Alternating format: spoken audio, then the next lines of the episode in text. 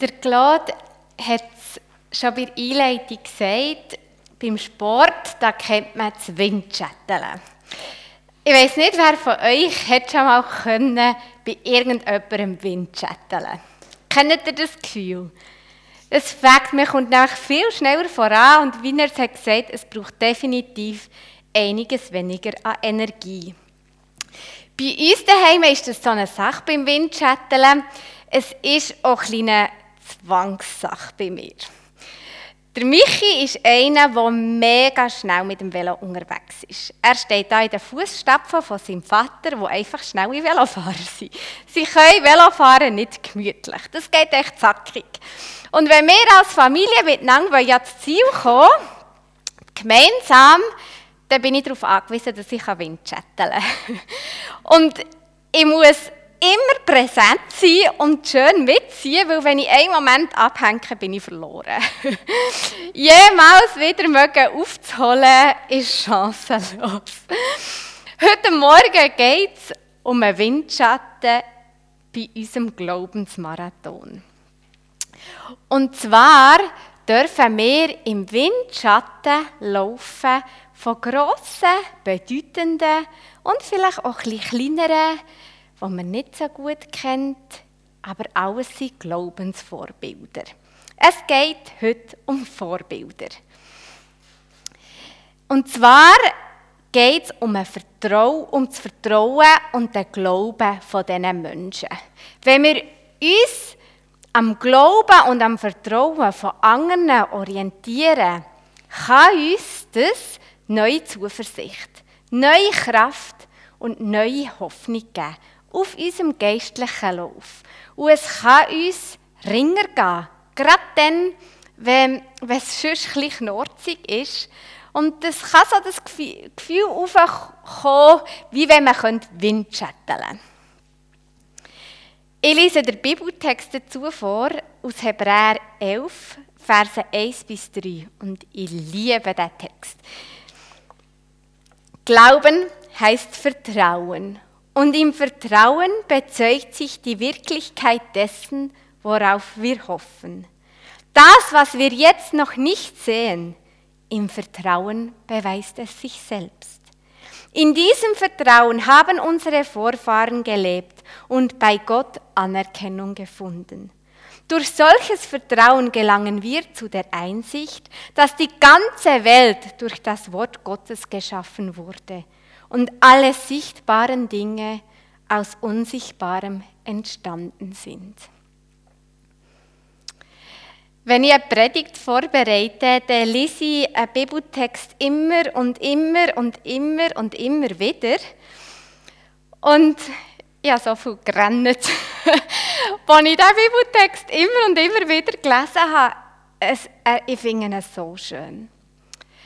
Was der Verfasser vom Hebräerbrief uns hier mit diesen Versen einisch mehr möchte unbedingt ans Herz legen, ist Gott zu vertrauen und an ihn zu glauben. Und er ermutigt uns dazu, unsere Glaubensvorfahren als Vorbilder zu nehmen. Sie haben Gott vertraut in so einem starken Ausmaß, dass sie der absolute Überzeugung war, Gott wird handeln, auch wenn sie noch nichts davon gesehen haben. Das ist etwas Besonderes, weil wir Menschen ticken ja eigentlich eher so, sehen ist Glauben. Wir glauben das, was wir sehen können. Das, was wir erklären können, ist ja logisch, das gibt es. Hier, da ist es. Ähm, wir können es beweisen, es steht vielleicht vor uns. All das, was handfest wir haben, an das glauben wir. Ich glaube, heute ist der 14. Februar 2021, wo ich es beweisen und ich weiß es und es steht in meiner Agenda und jeder von euch weiß es. Das ist für uns real. Sehen ist Glauben. Was ich sehe, was ich greifen kann, was erklärbar ist, an das glaube ich. Im Unterwegssein mit Gott sind wir immer wieder herausgefordert, in der geistlichen Dimension zu leben, wo heißt Glauben ist Sehen. Es geht darum, dass wir an etwas festhalten, an etwas glauben, was wir nicht sehen können, was wir nicht beweisen können und oft auch nicht erklären können. Und das haben schon vor vielen, vielen Jahren Glaubensmütter und Väter im Alten Testament gemacht. Und der Verfasser vom Hebräerbrief erzählt von diesen Leuten, von ihren Geschichten. Und in einer kurzen Zusammenfassung erzählt er von ihrem Gottvertrauen, wo zeugt von Glauben ist Sehen. Sie haben an Gott festgehalten, obwohl sie nichts Handfestes in ihren Händen hatten. Sie haben Gott vertraut, auch wenn sie nicht wirklich beweisen konnten, dass das Gott war, der zu ihnen hat geredet Der Verfasser vom Hebräerbrief redet von einigen aus dem Alten Testament. Er redet vom Abel, er redet vom Henoch, vom Noah, vom Abraham, von Sarah, vom Isaac, vom Josef, von den Eltern von Mose, vom Mose selber, von den Israeliten, von Rahab, vom Gideon, vom Barak, vom Simson, vom Jiftach, vom David, vom Samuel und den Propheten. Und er redet noch von allen, die Verfolgung, Armut und Not auf sich genommen wegen ihrem Gottvertrauen. Ich würde auch gerne den Text vorlesen, aber wir müssen zehn Minuten hinten anhängen. Es ist ein langer Bibeltext. Ich ermutige euch, den in Ruhe daheim nachzulesen. Hebräer 11. Ich finde, es ist so eine ermutigende Übersicht, was all die Menschen, die ich aufgezählt habe, mit Gott erlebt haben. Und wie sie ihm vertraut haben. Als ich diese Woche hier in geputzt habe, das war am Montag, ähm, habe ich gebetet, was soll ich heute Morgen genau sagen? Und ich muss eingestehen, ich hatte keinen Geist, Geistesblitz. ähm, aber ich habe immer wieder ein Kinderlied vor mir hergesungen. Irgendwann hat die ganze Familie gesungen Mandy. Bau doch dein Haus nicht auf sandigen Grund. Und dann weiter geht's, du baust dein Haus doch gescheiter auf einen Fels. Mir ist das Lied nachher und nachher und nachher und dann ähm, bin ich hergehockt, habe meine Predigt machen und weiter das Lied gesungen und plötzlich merkte ich, ah, das ist eigentlich genau das Bild, das ich brauche heute Morgen. Ich lese den Bibeltext dazu. Das Lied das nimmt Bezug auf Matthäus 7, Verse 24 bis 27. Wer diese meine Worte hört und sich nach ihnen richtet, wird am Ende dastehen wie ein kluger Mann, der sein Haus auf felsigen Grund baute. Als dann die Regenflut kam, die Flüsse über die Ufer traten und der Sturm tobte und an dem Haus rüttelte, stürzte es nicht ein, weil es auf Fels gebaut war. Wer dagegen diese meine Worte hört und sich nicht nach ihnen richtet, wird am Ende wie ein Dummkopf dastehen, der sein Haus auf Sand baute. Als dann die Regenflut kam, die Flüsse über die Ufer traten, der Sturm tobte und an dem Haus rüttelte, fiel es in sich zusammen und alles lag in Trümmern. Ich finde, der Text und auch das Lied vom Fels und vom Sand passt gut zu dem, was ich glaube, was, ich glaube, was der Hebräerbrief uns heute Morgen möchte weitergeben möchte. Mir ist durch den Kopf gegangen, dass wenn wir nach dem Grundsatz leben, wenn wir mit Gott unterwegs sind, im Wissen, Glauben ist Sehen, dann haben wir ein Haus auf dem Fels. Wenn wir Gott so fest vertrauen können, wenn wir ihm vertrauen können, dass er handelt, irgendwann, auch wenn wir noch nichts in unseren Hängen haben, wenn es alleine baut auf unserem Glauben und unserem Vertrauen, dann kann es nicht anders sein, als dass wir eine gut bödelte Gottesbeziehung haben. So ein Vertrauen steht auf Fels. Wer Gott kann vertrauen wie unsere Glaubensmütter und Väter aus dem Alten Testament, der hat ein Haus auf dem Fels und wird hoffentlich noch manchem Sturm im Leben mögen standhalten. Weil Stürme, die gehören zum Leben. Die haben auch zum Leben von all diesen Leuten gehört, die ich aufgezählt habe. Ihr kennt wahrscheinlich ihre Geschichten. Es waren nicht perfekte Menschen. Oh nein, sie waren es nicht. Sie haben definitiv ihre Schwächen. Sie haben Fehler gemacht. Und ein paar waren auch ganz, ganz schön speziell von ihren Persönlichkeiten. Das haltet aber Gott nicht auf. Sie, ja, es ist so. Merci. Sie haben auch gar nicht nur ein einfaches Leben gehabt. Also es ist nicht so, dass sie Gott vertraut, weil es alles einfach rund gelaufen ist, weil sie gar keine Option, weil nicht glauben, gar keine Option wäre. Nein, es hat sie etwas gekostet zu glauben und zu vertrauen. Und es ist ihnen nicht immer ring gegangen. Sie haben zweifelt. Definitiv haben sie auch zweifelt. Ich finde die Geschichte von Noah, die, die geht mir immer wieder nachher. Wenn ich mir das so bildlich vorstelle, wie er mitten in der Wüste hat angefangen, ein Schiff zu bauen. Nie war Wasser. Nie. Und er hat ja nicht einfach nur ein herziges Sandschiff gebaut. Er hat ein riesen, mächtiges Schiff gebaut. Mitten in der Wüste. Die Leute haben das mitbekommen, kann man ja nicht anders als das mitbekommen, wenn einer da in der Wüste ein Schiff baut. Und sie haben logisch, sie haben ausgelacht. Also ich verstehe es. Ich meine, das ist ja wirklich schräg. Aber der Noah hat es durchgezogen. Er hat das Schiff gebaut.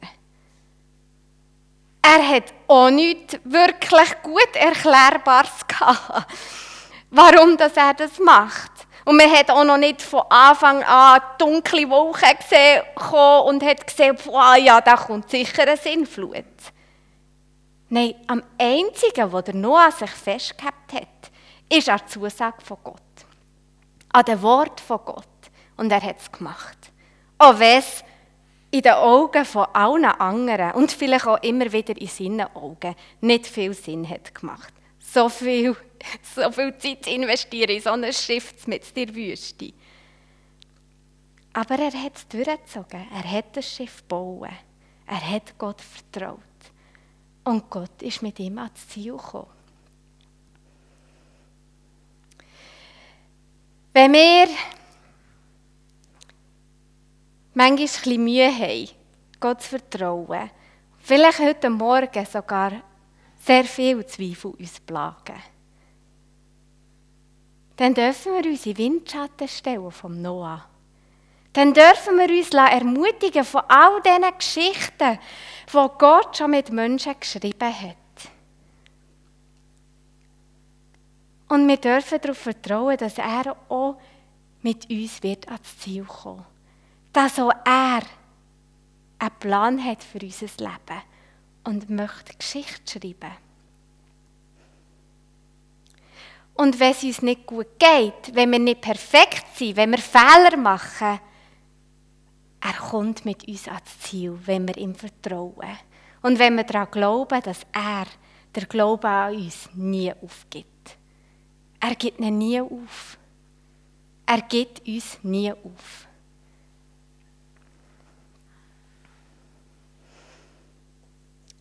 Manchmal lässt Gott sich Zeit bei seinem Handeln. Ich finde, manchmal lässt er sich ein zu viel Zeit für meinen Geschmack. Aber wir dürfen nicht aufgeben, daran festzuhalten, dass er mit uns ans Ziel wird kommen.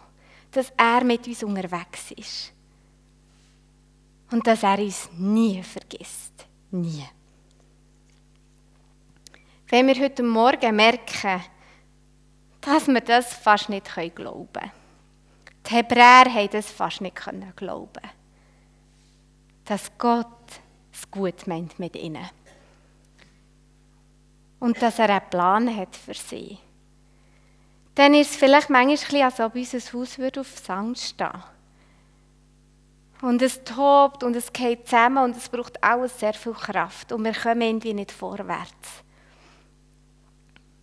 Dann möchte ich uns ermutigen, uns an den Geschichten von anderen zu ermutigen und in Windschatten von ihnen zu stehen. So wie es der Claude hat gesagt, wir dürfen uns sogar in Windschatten von Jesus stellen. In seinem Rückenwind vorwärts gehen. Und es geht uns leichter. Gott tut nicht nur Besonderes im Leben der anderen und denkt nur an die anderen. Er denkt an uns alle, an jedes einzelne von uns. Und er ist mit jedem von uns unterwegs.